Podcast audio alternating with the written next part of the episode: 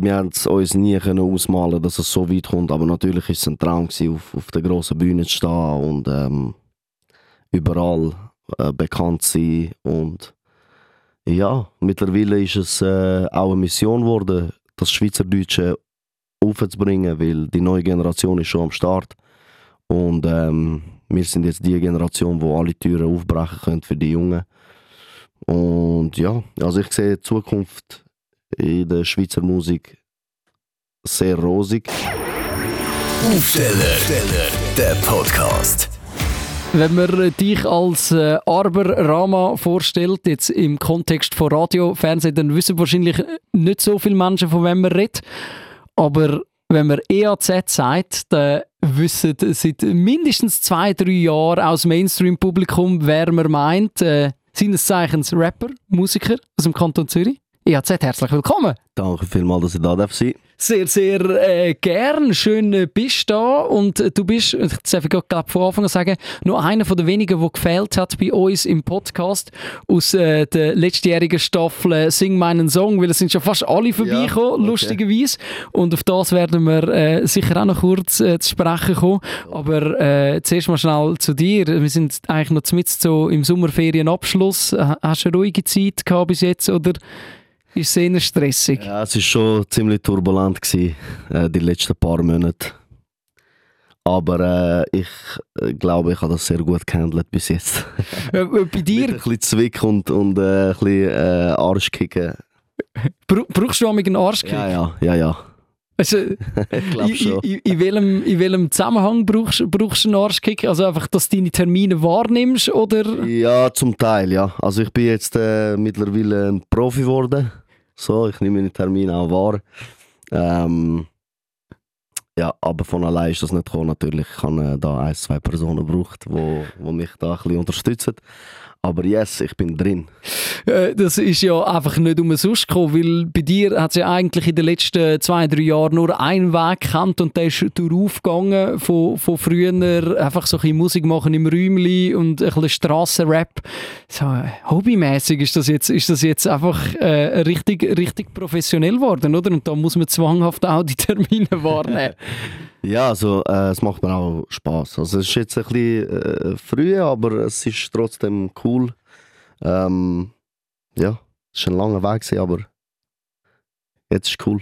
wenn es dann einmal läuft, wenn man, wenn man äh, die Maschinerie zum Laufen gebracht hat. Du hast ähm, dir schon früh einen Namen, einen Namen gemacht, eigentlich so in der Strassenmusikszene, bist, bist äh, eigentlich immer der Musiker so ein bisschen, so ein bisschen und hast, hast, hast einen Traum gehabt, den du verfolgt hast und jetzt ist es eben zu, zu so einer Professionalisierung gekommen, einfach schlicht und einfach mit dem Erfolg, wo, wo deine Musik hat können einheimsen in, in den letzten Jahren.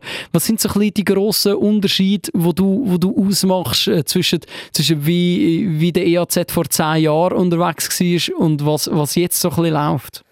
Hey, ähm, professionelle Studios. Früher hat man ja nicht so äh, krasse Studios gehabt. Früher bin ich so in der Kulturfabrik in Wetzke unterwegs gewesen. Für die Leute, die es kennen, die kennen es. Das ist ein ziemlich ein äh, abgespaced Ort, kann man so sagen.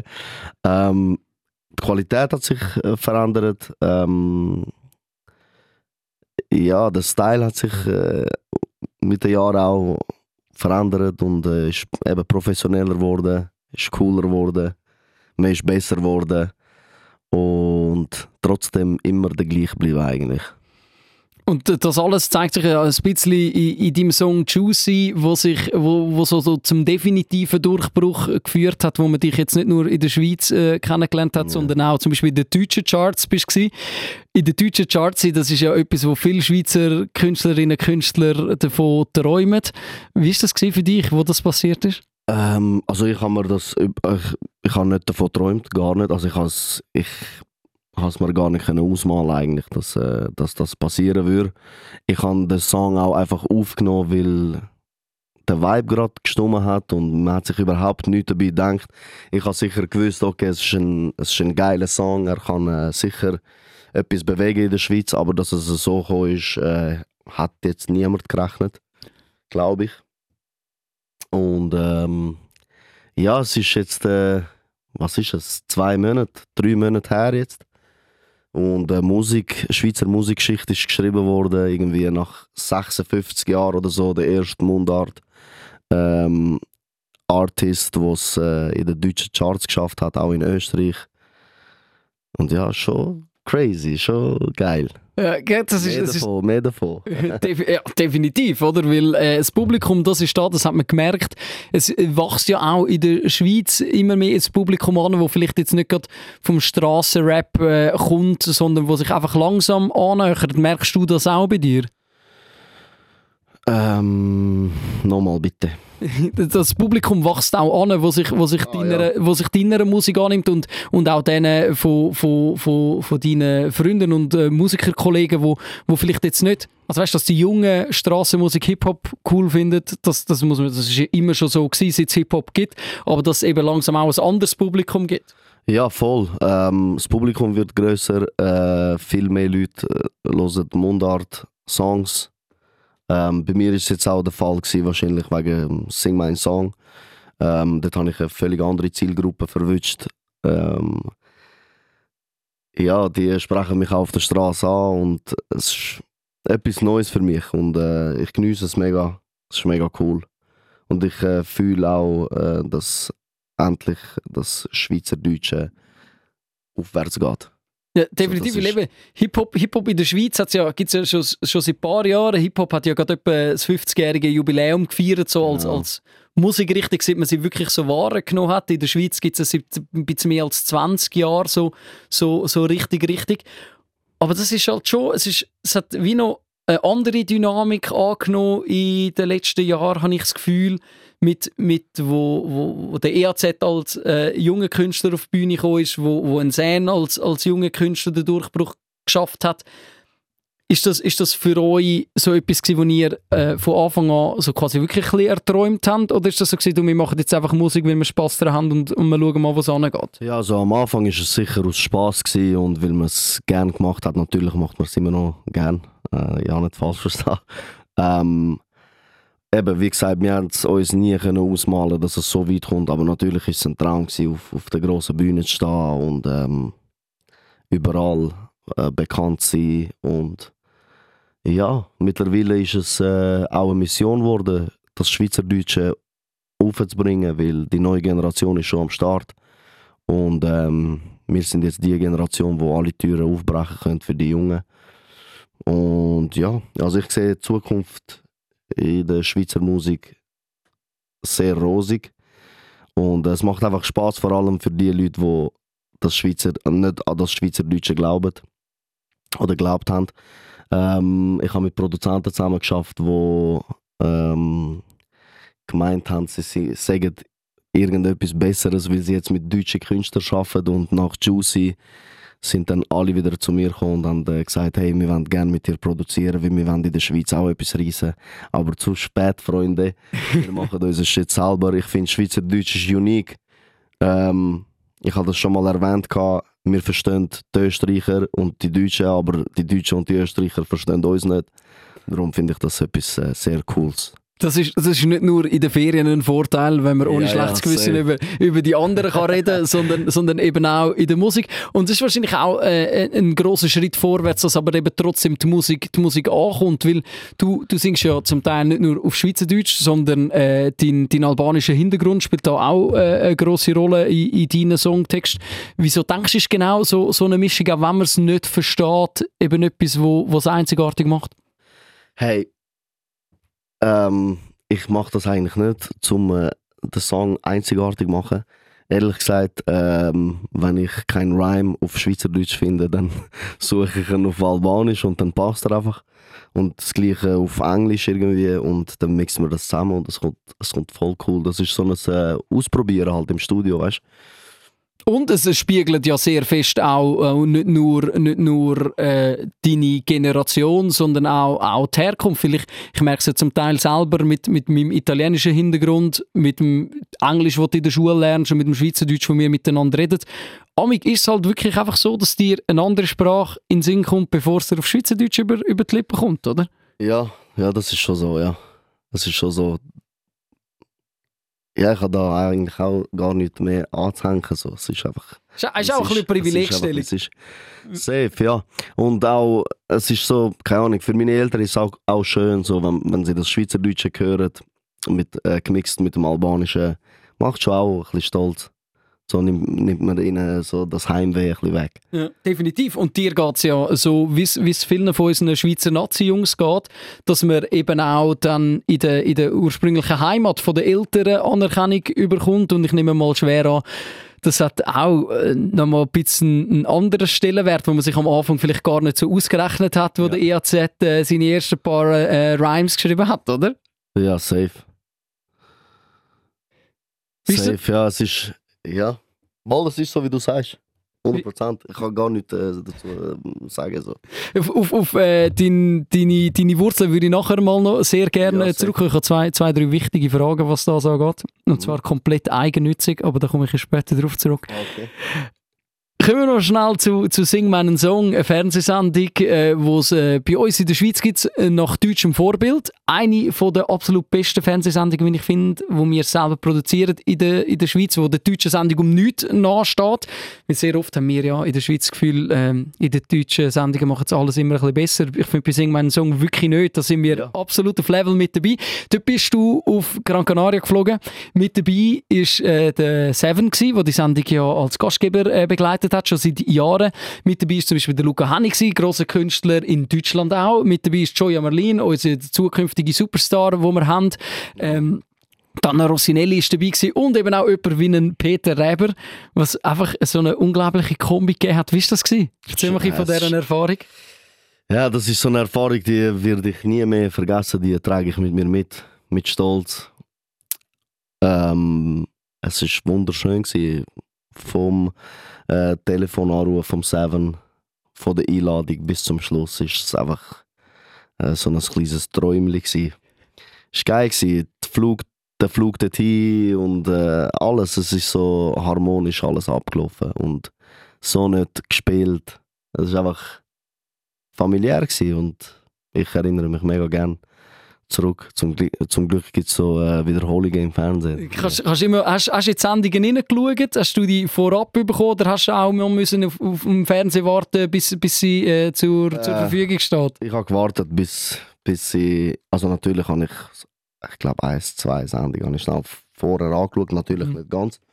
Aber ähm, den grössten Teil habe ich im Fernsehen geschaut.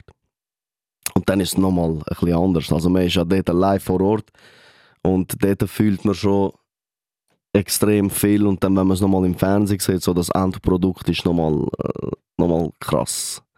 So, man ist immer nervös vor, vor dem Auftritt und so. Das ist crazy, ist geil. Das glaube ich. Und ich habe ja auch das Gefühl, es hat so eine spezielle Verbindung zwischen dir und dem Peter Reber.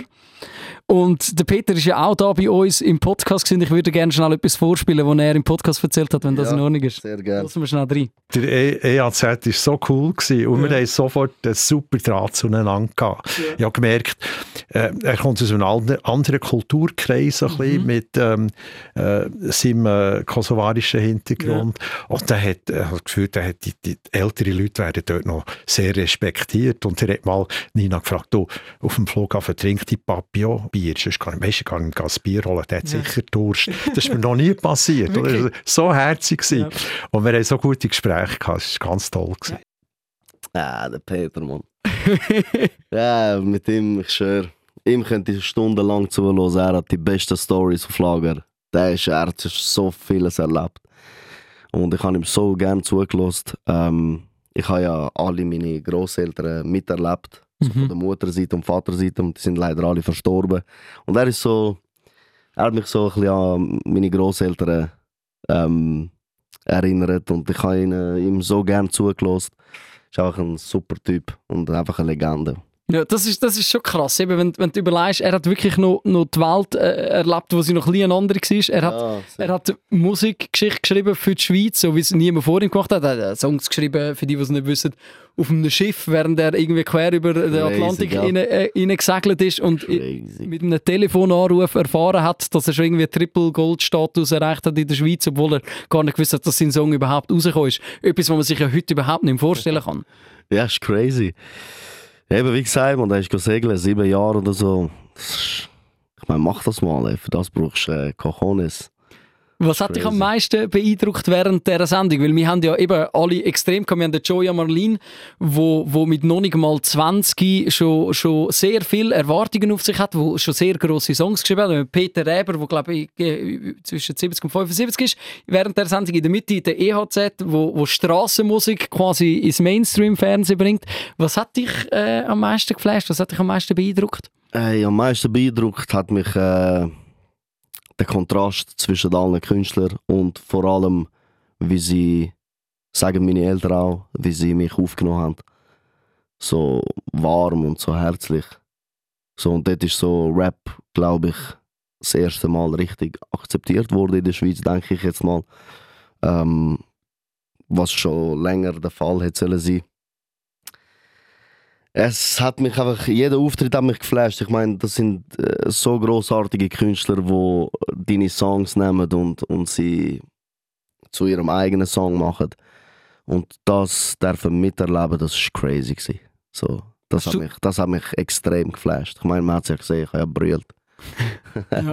Hast du dich vielleicht auch ein bisschen als, als Aussenseiter gefühlt, wo du in die Sendung gestartet bist? Hey, am Anfang war es so, okay, so vielleicht jeder hat so, ein, so Songs, die ungefähr so in eine Richtung gehen, würde ich mal so sagen. Also nicht direkt in eine Richtung, aber so vielleicht aus dem gleichen Genre, weißt du, so popmäßig. Ja, dann kommt so ein äh, Rap, äh, der Arber von Wetzikon. Und ich war sau nervös. Gewesen. Ich glaube, ich bin der nervös, nervöseste gewesen, neb, nebst dem Baji. Aber der Basch ist immer nervös. Ja, voll.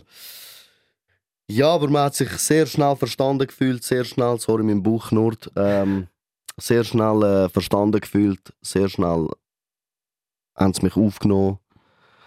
Ja, es ist äh, alles, es hat mich von A bis Z einfach alles geflasht. Und, und es ist auch so übergekommen. Hat, ich glaube, wieso du so sympathisch übergekommen bist, weil ich habe ja auch irgendwie alle Sendungen geschaut und nicht, weil ich müssen irgendwie fürs Schaffen, sondern weil ich wirklich wollte. Es hat mich wirklich reingenommen. Und ich habe gefunden, wieso du so sympathisch übergekommen bist. Ich glaube, du hast zusammen mit dem Baschi wahrscheinlich in meinen Augen am meisten vorwärts gemacht, was Sympathiepunkte angeht, so in der breiten Masse, was ich gefühlt habe. Und ich glaube, was man dir wirklich hat einfach können anrechnen, dass man gesehen hat, das ist nicht gespielt, das ist nicht fürs Fernsehen, sondern du hast schlicht und einfach Freude. Ja, extrem. Also ich habe äh, ehrlich gesagt die Kameras komplett ausblendet. Es hat mich einfach komplett mitgenommen. Ich habe das noch nie so erlebt. Wahrscheinlich werde ich das auch nie mehr so erleben. Ja, es ist einfach, einfach der Respekt, was wir gezahlt haben. äh, Nicht nur mir, sondern äh, ganz Hip-Hop in der Schweiz. Es war einfach wunderschön. Gewesen.